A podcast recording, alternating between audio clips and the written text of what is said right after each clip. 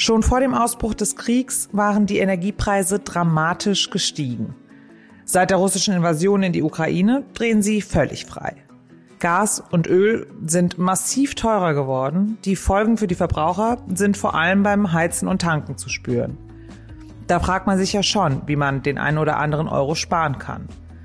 Indem man zum Beispiel langsamer fährt oder die Heizung runterdreht. Nur, was bringen diese Maßnahmen wirklich fürs Portemonnaie? Darüber sprechen wir heute mit unserem Kollegen Patrick Berner aus der Sonntagszeitung. Und damit begrüßen wir Sie ganz herzlich zu einer neuen Folge unseres FAZ-Podcasts Finanzen und Immobilien. Ich heiße Maja Brankovic. Und ich bin Inken Schönauer. Schön, dass Sie dabei sind an diesem Dienstag, den 15. März. Inken, ich nehme an, es geht dir ähnlich, aber diese ganze Situation geht mir echt ganz schön nah. Also in der Ukraine herrscht ja jetzt seit fast drei Wochen etwas Unvorstellbares, einfach Krieg, in dem Menschen sterben und es ist kein Ende in Sicht. Ja, ich finde, man bekommt da auch gar nicht so richtig einen Haken irgendwie dran, dass man das so fassen kann. Also, dass man gar nicht so richtig begreift, was Putin da ausgelöst hat, indem er diesen Angriff auf die Ukraine gestartet hat.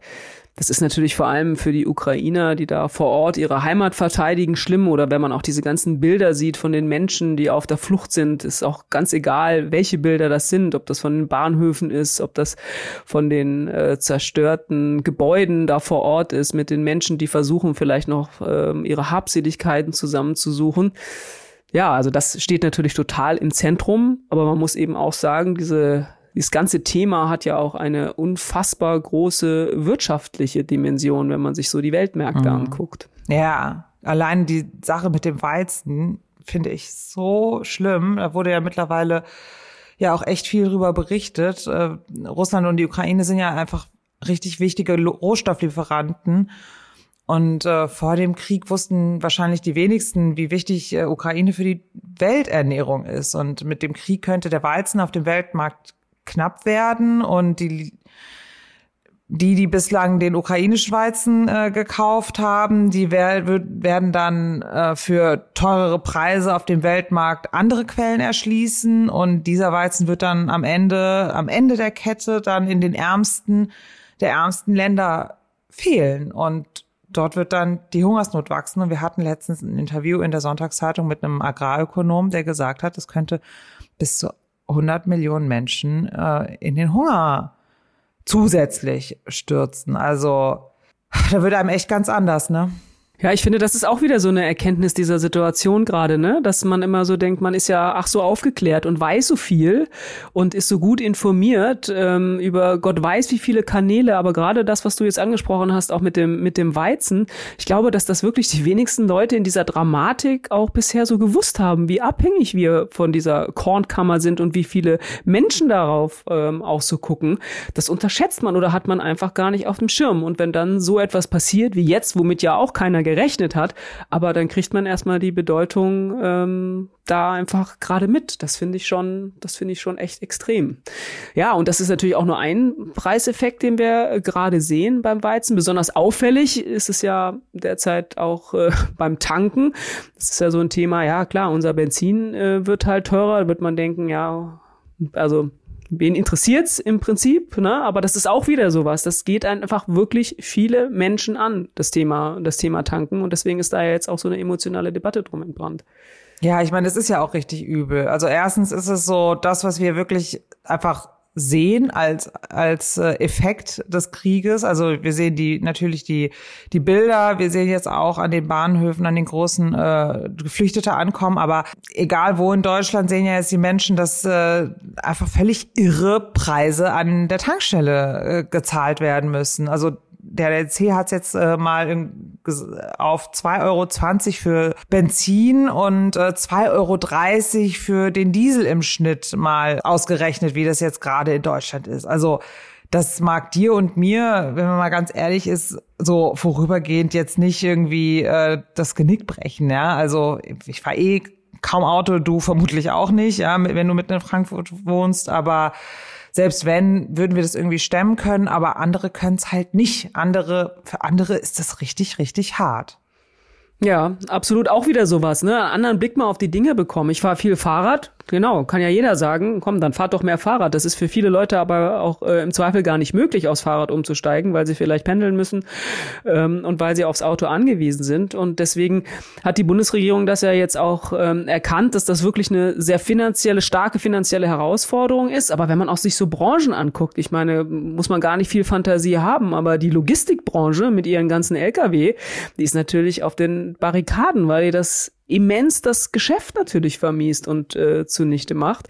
Und ich habe schon gesagt, auch privat äh, sind da einige wirklich so langsam an ihrem Limit. Denn es geht eben nicht nur darum, vielleicht tanken zu wollen, um einen schönen Ausflug zu machen, sondern weil sie einfach tanken müssen. Und der Preis für Heizöl und Gas, es explodiert einfach derzeit. Und ich meine, es ist halt auch einfach bei uns in den Breitengraden nicht nur Sommer, es ist kalt und die Menschen müssen heizen. Mhm. Ja, wegen der hohen Spritpreise hat ja Finanzminister Christian Lindner jetzt auch reagiert und einen Tankrabatt vorgeschlagen. Da soll ja der Preis pro Liter für die Kunden an der äh, Zapfsäule nicht äh, über zwei Euro steigen. Und äh, die Tankstellenbetreiber sollen sich dann die Differenz äh, beim Staat zurückholen können. Also so ungefähr stellt sich der Finanzminister das gerade vor und das soll jetzt irgendwie äh, debattiert werden. Ja, aber ich frage mich ja ehrlich gesagt, ob das so der richtige Ansatz ist, um die Menschen hier zu entlasten. Also ich bin mir da nicht so sicher. Es hat so ein bisschen was von Gießkannenprinzip, finde ich, äh, wenn du mich fragst. Und am Ende zahlt der Staat Millionen, ja vielleicht sogar Milliarden für die Tankrechnung von Menschen, die ja auch gar nicht unbedingt eine finanzielle Unterstützung brauchen. Ich sehe da schon wieder unsere SUV-Fahrer vor uns, die haben wir ja sowieso immer schon mal äh, im Spot drin. Aber ne, ob die das jetzt brauchen, ich weiß es nicht. Ja, ja, ja, klar. Und der Steuerzahler muss ja dann blechen. Also auch die, die gar kein Auto haben, weil sie sich vielleicht auch gar keins leisten können. Und ähm, also Linda hat da auch schon eine ganz schöne Größenordnung äh, im Sinn. Also ein Rabatt von 10 Cent für einen würde in einem Monat den Staat 550 Millionen Euro kosten. Und mit 10 Cent ist man ja bei den aktuellen Preisen noch nicht unter zwei Euro, ja. Und äh, hat äh, Linden auch gesagt, 10 Cent reichen ihm nicht. Also wenn es äh, kann man sich ja dann mal ausrechnen. Also allein 10 Cent wären schon über 6 Milliarden Euro mehr äh, im Jahr. Aber die Politik ist einfach auch krass unter Zugzwang in der aktuellen Lage. Ja. Irgendwas muss sie ja tun, um die Bürger zu entlasten, weil die Bürger auf die Barrikaden sonst gehen und auch zu Recht, ja, weil es einfach sehr sehr schmerzlich für für einige ist und andere europäische Staaten haben ja auch schon reagiert und äh, werden die Spritpreise jetzt wohl senken, darunter Frankreich und die Niederlande und Schweden. Also da gehen schon manche halt mit, mit, äh, mit großen Schritten voran. Ja, und es ist ja auch nicht nur das einzige Thema, haben es schon angesprochen. Lindner hat ja jetzt auch noch Entlastungen bei den Heizölkosten ins Spiel gebracht. Mhm. Die Frage ist halt nur, wann diese Entlastungen, die die Politik da äh, ins Schaufenster stellt, kommen. Und äh, bis dahin kann man ja vielleicht auch schon ein bisschen an den Kosten drehen. Und deshalb wollen wir heute mal im Podcast ein paar Ideen diskutieren, wie man als Verbraucher jetzt schon ein paar Euro zumindest sparen kann. Und dazu spreche ich jetzt mit unserem Kollegen Patrick Berner aus unserer Sonntagszeitung. Hallo Patrick. Hallo Maja. Patrick, der Preis für Benzin, aber auch für Heizöl und Gas schießt ja wirklich durch die Decke. Du hattest äh, mit unserem Kollegen Dirk Scherf im Februar mal ausgerechnet, wie viel Geld jeder einzelne von uns sparen kann, wenn er ein paar Maßnahmen ergreift. Aber seither ging es ja noch mal richtig hoch mit den Preisen, oder? Ja, das ist unglaublich. Das konnten wir uns im Februar auch noch nicht vorstellen. Aber wer wusste im Februar schon so richtig, wie es weitergeht? Also ich habe nochmal nachgeguckt. Anfang Februar hat Gas an der wichtigsten europäischen Börse 80 Euro pro Megawattstunde gekostet. Zwischendrin waren wir dann schon bei 280 Euro. Und jetzt sind wir zum Glück wieder ein bisschen runter, so auf ungefähr 130. Aber Energie ist einfach unglaublich teuer geworden. Mhm. Ja, es gibt ja etliche Möglichkeiten, wie wir alle unsere laufenden Energiekosten senken können. Also eine Möglichkeit, die naheliegt, wäre ja vielleicht mal zum Beispiel das Auto stehen lassen oder einfach gar nicht mehr zu heizen. Aber im Alltag ist das ja wirklich nicht sonderlich praktikabel vor allem beim Auto sind ja viele Menschen ja wirklich darauf angewiesen, das auch zu nutzen. Also was können die Menschen tun, die nicht mal eben aufs Fahrrad oder auf die Bahn umsteigen können? Und die auch jetzt nicht darauf warten können oder wollen, bis die Bundesregierung irgendwelche Spritpreisbremsen oder Tankrabatte oder sonstige Maßnahmen beschließt. Äh, bringt es zum Beispiel was, ein bisschen vom Gas zu gehen? Das kann eine ganze Menge bringen. Das hängt ein bisschen davon ab, wie schnell man vorher gefahren ist. Aber ich war selber überrascht, wie viel man damit sparen kann. Je nach Geschwindigkeit kann es sogar sein, dass man die Preisanstiege damit überkompensiert. Mehr spart, als man durch die Preissteigerungen draufzahlt. Okay, und was für ein Tempobereich wäre das da, bei dem das äh, so, eine, so einen krassen Unterschied machen würde? Richtig viel macht das aus für Leute, die vorher ziemlich schnell gefahren sind. Also ich kenne das auf der A3 so zwischen Köln und Frankfurt, da wird man häufig überholt von Leuten, die fahren 180, 190, 200 kmh. Und das hat tatsächlich die TU Graz ausgerechnet, wie viel Sprit man dabei verbraucht.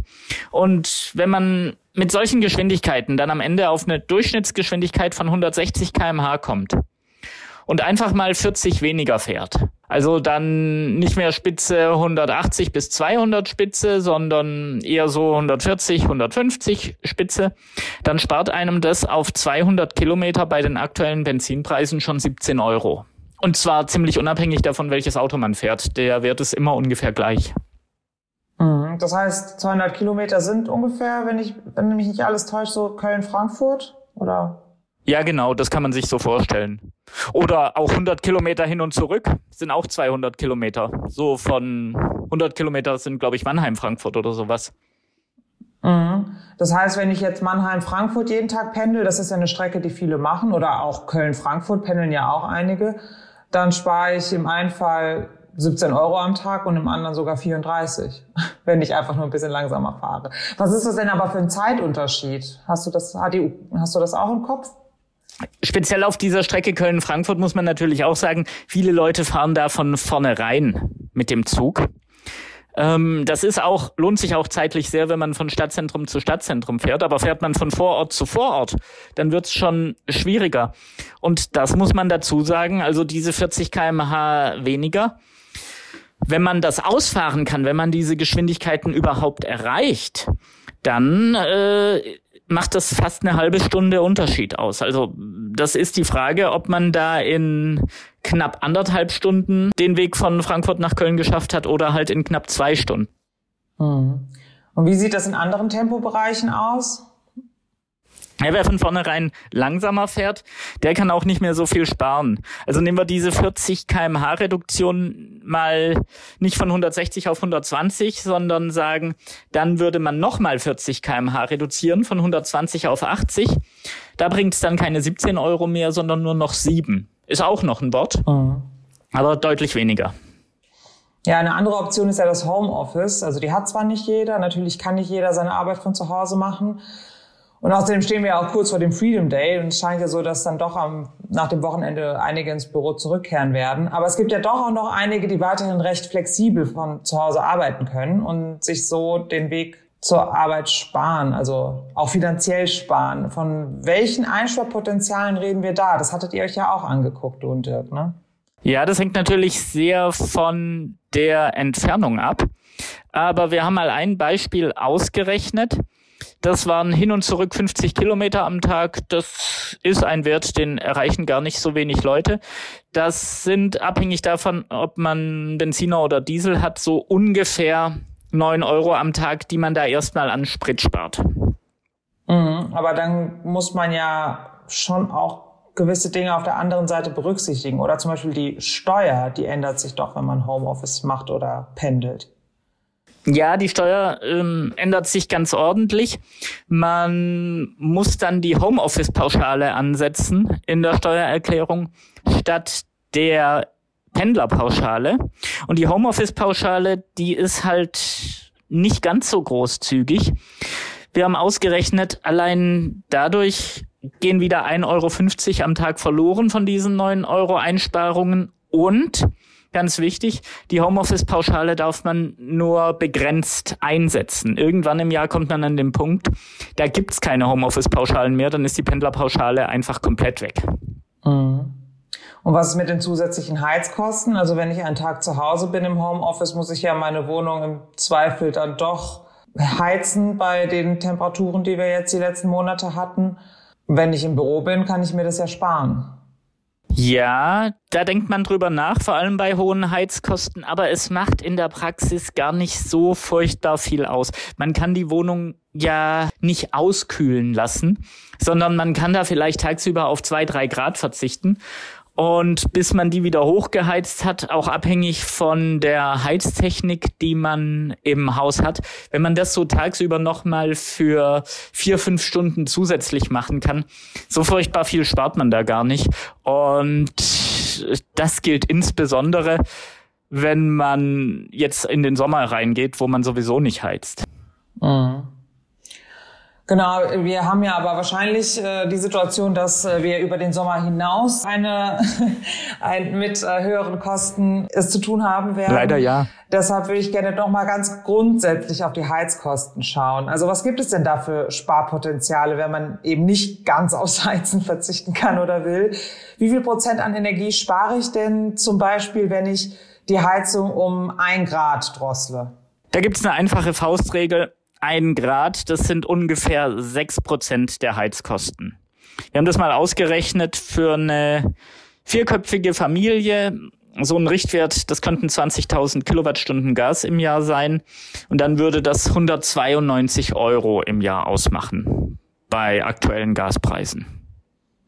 Und jetzt mal so irgendwelche Richtgrößen. Ich, ich, muss sagen, ich weiß es gar nicht. Wie viel Grad sind denn je nach Raum überhaupt im Rahmen des Wohnlichen? Also wie, gehen wir mal vom, vom, vom unteren Limit aus, wie viel Grad brauche ich mindestens im Bad, im, im Kinderzimmer, im Schlafzimmer, in, in den Wohnräumen oder in der Küche? Ja, das hängt natürlich auch ein bisschen davon ab, womit man sich wohlfühlt. Also wenn wir jetzt sagen, ähm, wir wollen wirklich richtig ans Energiesparen rangehen.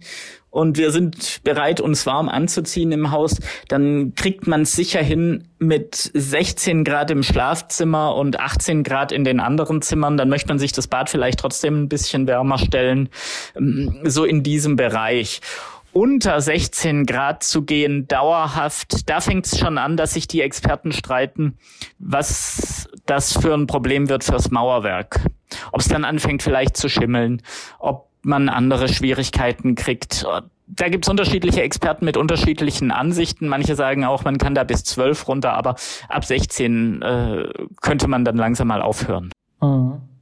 Und was für Maßnahmen kann ich ergreifen, damit möglichst wenig Energie aus meinem Zuhause entflieht? Also wenn ich jetzt nicht gleich das ganze Haus energetisch sanieren kann oder will, weil ich ja sowieso gerade zusätzliche Kosten habe. Gut, das sind die Energiespartipps, die wir seit Jahren kennen. Idealerweise Stoßlüften statt lang das Fenster schräg gestellt zu halten. Dann wenn man regelmäßig die Nachtabsenkung reinlegt, regelmäßig über Nacht die Heizung runterdreht, das kann schon was bringen. Oder wenn man dann mal drei Tage weg ist. Wenn man eine Wohnungstür hat, die nach draußen in einen kalten Flur geht, dann kann es auch was helfen, wenn man da so ein, so ein Teil drunter legt, das einem den Luftzug bremst. Das sind so die Maßnahmen, mit denen man da was reißen kann. Hm. Ja, kommen wir nochmal äh, genauer auf den äh, Ukraine-Krieg und, und die Folgen. Fast jeder zweite Haushalt heizt ja mit Gas und äh, da gibt's ja gerade laufende Verträge mit den Versorgern, die ja jetzt nicht kurzfristig an die aktuellen gestiegenen äh, Rohstoffpreise angepasst werden. Aber äh, das muss ja jetzt auch nicht äh, bis auf alle Zeiten so bleiben. Also worauf müssen sich die Haushalte denn da einstellen? Ja, dauerhaft werden die Gaspreise natürlich steigen. Man sieht es jetzt im Moment schon, ähm, wenn man jetzt gerade probiert, den Gasversorger zu wechseln, tendenziell eher eine schlechte Idee. Die Neuverträge sind sehr viel teurer als das, was die Leute meistens im Bestand haben. Das hängt jetzt natürlich mhm. von Kündigungsfristen, Vertragslaufzeiten und einigem anderen ab, wann da die Preise hochgehen. Und zwar nicht bloß von den Kündigungsfristen und Vertragslaufzeiten beim Endkunden, sondern wird auch ein bisschen davon abhängen, was die Vertragslaufzeiten sind, mit denen sich der Gasversorger dann seinerseits eingedeckt hat. Mhm. Aber wir werden uns schon darauf einstellen müssen, dass die Gaspreise und auch die Ölpreise auf Dauer hochgehen. Vielleicht nicht ganz so hoch, wie es im ersten Moment schien. Da hat der Markt sicher ein bisschen übertrieben, das tut er ja gelegentlich. Aber mm, auf das Niveau vom letzten Jahr kommen wir wahrscheinlich dann so schnell nicht zurück. Mhm.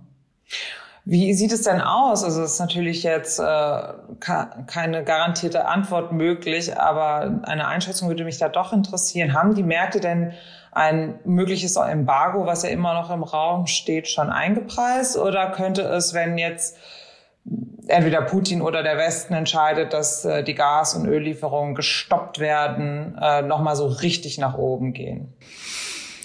glaube, die Märkte haben eine Wahrscheinlichkeit eines Embargos eingepreist, ähm, aber noch nicht das komplette.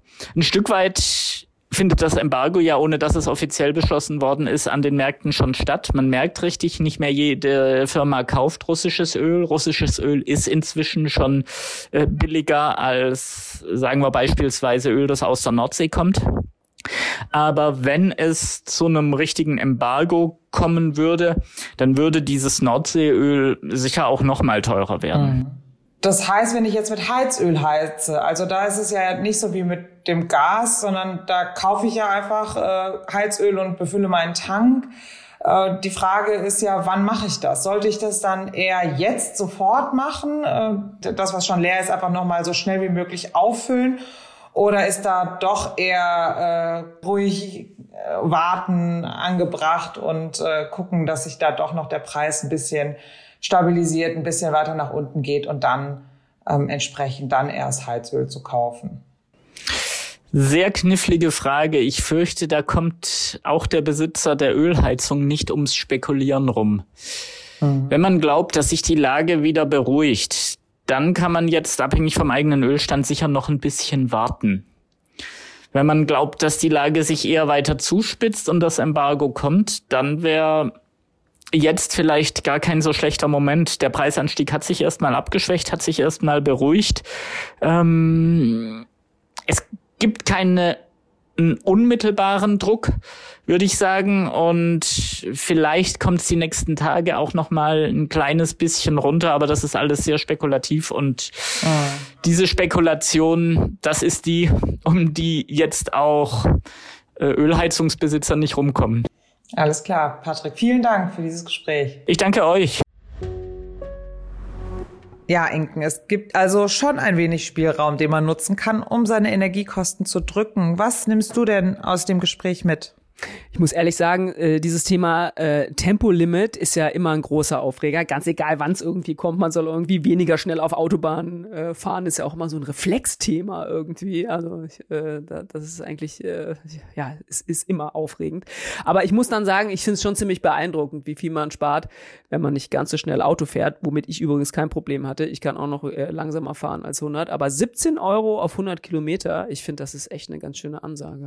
Ja, finde ich auch. Also für mich, für mich ist es äh, doch äh, ein großer Reiz, auch ein bisschen schneller zu fahren, oute ich mich jetzt. Aber wenn ich höre, dass ich, wenn ich einfach mal ein bisschen langsamer fahre, wirklich auf so einer Strecke äh, zwischen Köln und Frankfurt äh, hin und zurück dann lass mich jetzt rechnen, 68 Euro gespart habe, ja, ist auf jeden Fall eine Ansage. Und allgemein gibt es ja aber etliche Dinge, die man machen kann, um, um wenigstens beim Autofahren ein bisschen zu sparen. Da ist mir im äh, Zuge der Recherche zu diesem Podcast äh, eine Seite beim ADAC auf der Webseite ähm, begegnet. Äh, da sind ein paar Tipps zusammengetragen. Also wen es da noch mehr interessiert, was man noch so alles tun kann, beziehungsweise was diese ganzen Maßnahmen, die man da ergreifen kann, äh, tatsächlich nutzen. Also langsamer fahren ist auf jeden Fall das, was am meisten hilft. Was ähm, auch einen ganz schönen Effekt hat, ist der Verzicht auf die Klimaanlage, die ja jetzt nicht sein muss, wenn es draußen irgendwie nicht 40 Grad gerade ist. Da kann man je nach äh, Modell äh, und Jahrgang äh, des Autos auch bis zu 1,5 Liter auf 100 Kilometer sparen. Ja, also ich meine, früher, äh, ne, ganz früher, so in meiner Kindheit hat man einfach äh, aufs Fenster runtergekurbelt. Da gab's gar keine äh, Klimaanlagen, aber das ist jetzt nochmal ein anderes Thema. Aber das, was du sagst, ist tatsächlich ja auch nicht schlecht, ne? Und das sind bei den, bei den aktuellen Preisen mehr als drei Euro. Das muss man immerhin auch schon mal sagen. Und gibt's denn jetzt irgendwas, was du jetzt anders machen äh, wirst, außer äh, Klimaanlage aus und vielleicht äh, doch nochmal das Fenster runterkurbeln? Und langsamer fahren. ja, also in meiner alten Wohnung war meine einzige Mutter immer der Meinung, das Enkelkind würde erfrieren, weil wir es immer so kalt hatten. Und mittlerweile habe ich ein bisschen auf sie gehört und jetzt haben wir es aber warm, so warm, dass es für meinen Geschmack zu warm ist. Deshalb denke ich, wir könnten auch mal wieder zu den alten Weisen zurückkehren, solange es draußen noch, noch kalt ist. Ein dicker Pulli tut's ja auch. Und wie immer an dieser Stelle möchten wir Sie zum Mitmachen einladen bei unserem FAZ-Podcast Finanzen und Immobilien. Schicken Sie uns gerne eine E-Mail mit Ihren Fragen, Themenwünschen oder anderen Anregungen und zwar an podcast.faz.de. Sie können uns auch schreiben auf unseren Social-Media-Kanälen der FAZ und schauen Sie auch gerne mal in unsere LinkedIn-Gruppe. Da gibt es noch mehr von uns. Wir freuen uns, wenn Sie uns abonnieren und wenn Sie uns weiterempfehlen. Zu finden sind wir überall dort, wo es Podcasts gibt. Tschüss, bis nächste Woche. Bleiben Sie gesund. Tschüss, alles Gute und machen Sie was aus Ihrem Geld.